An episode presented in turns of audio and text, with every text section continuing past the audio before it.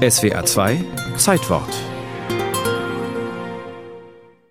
Nach offiziellen Angaben wurden insgesamt 779 Gefangene nach Guantanamo Bay gebracht, in das exterritoriale Gebiet der USA auf Kuba. Hier steht das Hochsicherheitsgefängnis für Terroristen in der heutigen Form nach den Anschlägen vom 11. September 2001 eingerichtet. Am 11. Januar 2002 kamen die ersten 20 der Gefangenen hier an der damalige Präsident George W. Bush einige Zeit später. People got to understand that. I understand we're in a war on terror. That uh, these people were picked up off of a battlefield. Man muss das verstehen. Wir befinden uns im Krieg gegen Terrorismus. Diese Leute wurden auf dem Schlachtfeld aufgegriffen und ich werde unsere Leute beschützen. Vorausgegangen war ein juristischer Streit auch innerhalb der Regierung. Was sind diese Gefangenen aus einem Krieg, der nicht ein Land zum Gegner hatte, der gegen eine Organisation über viele Länder verstreut geführt wurde und damit kein Krieg im langläufigen Sinn war? Soldaten? Sicher nicht. Unterliegen sie dann aber dem Schutz der Genfer Konvention? Welche Rechte haben sie?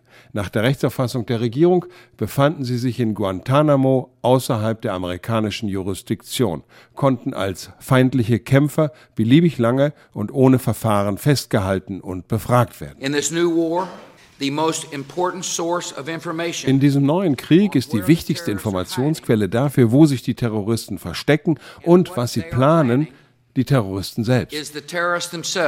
Es gibt zahlreiche Berichte, dass in Guantanamo gefoltert wurde. Höchstrichterlich wurde die amerikanische Regierung schließlich gezwungen, die Genfer Konvention für den Umgang mit Kriegsgefangenen anzuwenden. Militärtribunale auf Guantanamo ersetzten Gerichtsverfahren. Und nicht zuletzt stellte sich später heraus, dass neben tatsächlich hochgefährlichen Kämpfern zahlreiche Unschuldige einsaßen, meist willkürlich von den Warlords in Afghanistan an die Amerikaner verkauft, die Kopfgelder ausgesetzt hatten. Gut 500 von ihnen wurden später freigelassen oder in andere Länder überstellt. George W. Bushs Nachfolger Barack Obama nannte im Wahlkampf Guantanamo eine Schande, mit amerikanischen Werten von Freiheit, Recht und Justiz nicht vereinbar.